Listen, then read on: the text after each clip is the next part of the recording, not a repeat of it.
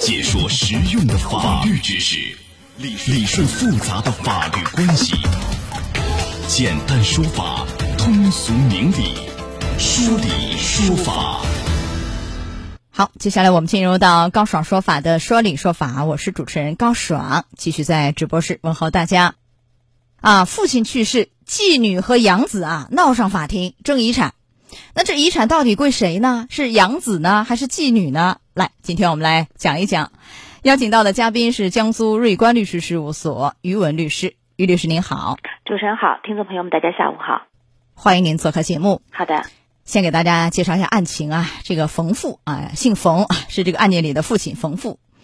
冯父呢和第一任妻子啊，婚后多年呢没有孩子。于是收养了冯平作为养子。大家注意，这个第一任妻子和冯平啊，他俩是亲属关系，什么关系呢？是一个姑侄关系。结果这第一任妻子在二零一七年十二月因病去世了。随后在几个月以后啊，这个冯父呢和继女这个案件里继女兰某的母亲登记结婚啊，二婚。那么当时呢，这个冯父的年龄是七十岁，第二任妻子是四十三岁，两个人相差了二十七岁。然后在二零二一年九月三十号，这个冯父啊也是突发疾病去世，于是引发了这个遗产争夺大战啊。啊，妓女兰某认为呢，这个冯平不是冯父的儿子，因为养子嘛。说多年来这个冯平也没有去照料冯父，所以冯平呢不是冯父的法定继承人，没有权利继承冯父的这个遗产。于是他就要求说，判令冯父名下的两套房子以及所在土地啊，由这个啊妓女就这个兰某。和他这个后任妻子吧，全部继承，同时呢，还要继承冯父在村里经济合作社的全部股权。这个杨子怎么认为呢？说你这第二任妻子，你根本就是第三者插足啊！你这是违背公序良俗。好，来收音机前各位，对这事儿您是怎么看的啊？您可以登录到大蓝鲸客户端，找到 Live 互动专区，也可以在首页的主播号专区点开以后看见我高爽，点关注就可以发帖留言参与互动了。这事儿复杂了啊！来，我们先说一说，因为相互指责对方嘛，就没法继承。呃，先来说一下这个养子，养子冯平能不能继承？来，您分析一下。这个按理说养子也是在就是子女范围里吧？你给讲一讲。是的。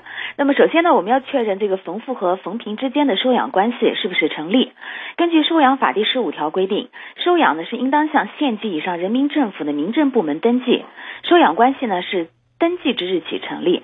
那么从这个案件冯平所提供的证据材料里面显示啊，因为他当时办理这个收养手续的时候呢，收养法还没有出台，而他这个冯父包括他的第一任妻子一直是在领取着计生奖和独生子女补贴，而这个冯平呢，在他们老家的村上面也是列入到了冯氏的这个族谱里面。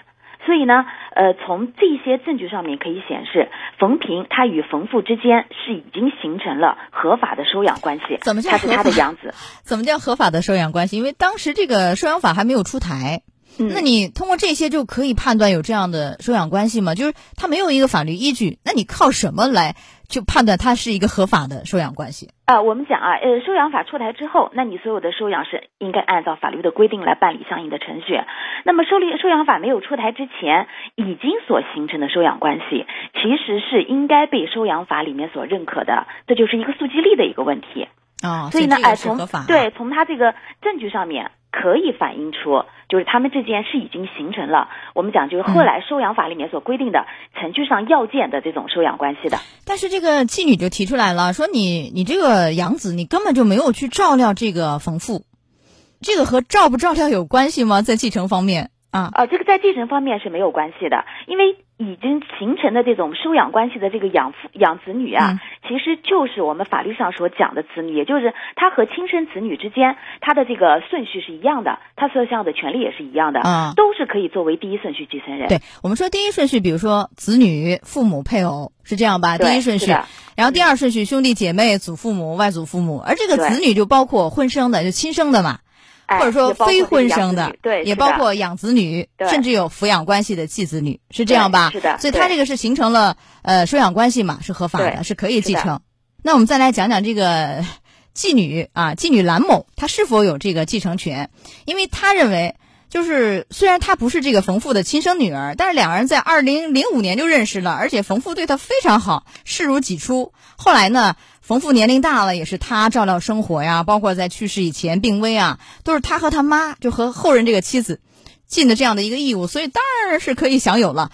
但是要注意一点，这个呃妓女兰某她其实就在来到这个家庭和冯父组成家庭，成为其妓女的时候，已经二十四岁了。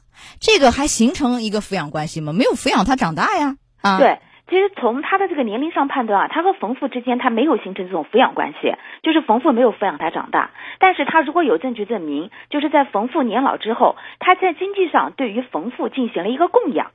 那么也进行了对于冯父的生活进行了一定的辅助。那么在这种情况之下，他是也可以参与到冯某财产呃遗产的这个分配里面去的。但是如果他就是尽到一定的就是照料啊，是吧？义务啊，也可以参与到遗产继承。那是否等同于我们说的这个子女的范畴？比如说有抚养关系的继子女，能不能按照这个享受相当的份额？还是有区别？啊、是不能的，它是有区别的。它只能是在一定比例上享有这个继承权，但是他和我们法律意义上面前面讲的那个子女是不是一个概念？那这个一定比例就是怎么来判断？是他尽了多少照料的义务？从这个角度来换算成比例来去继承？对，是的，就是从他对于这个继父所进行的辅助的这个程度，那个来获取一定的比例。对，这个冯父的遗嘱啊，它是一个自书的，所以双方呢对真实性是没有异议的。但是呢，这个养子冯平认为。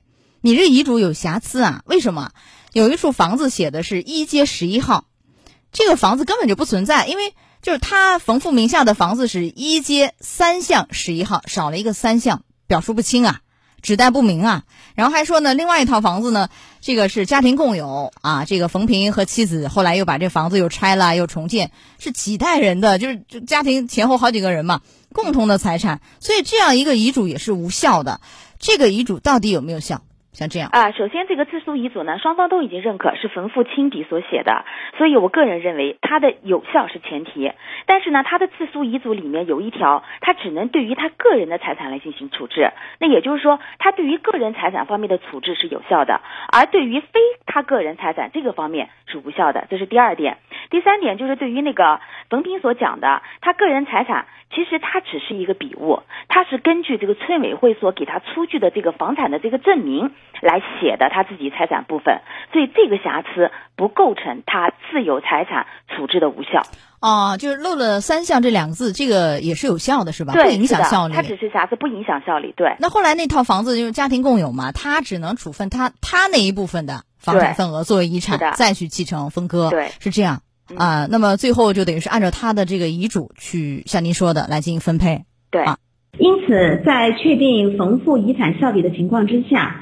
对于他个人名下的财产，将由他遗嘱中所指定的继承人，也就是由他的第二任妻子来继承。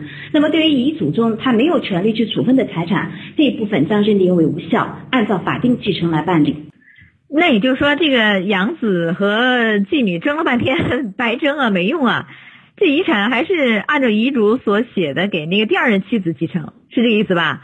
啊，然后另外他其他无效无权处分的，那等于是就是。嗯，不是他的遗产嘛，他就无权处分啊。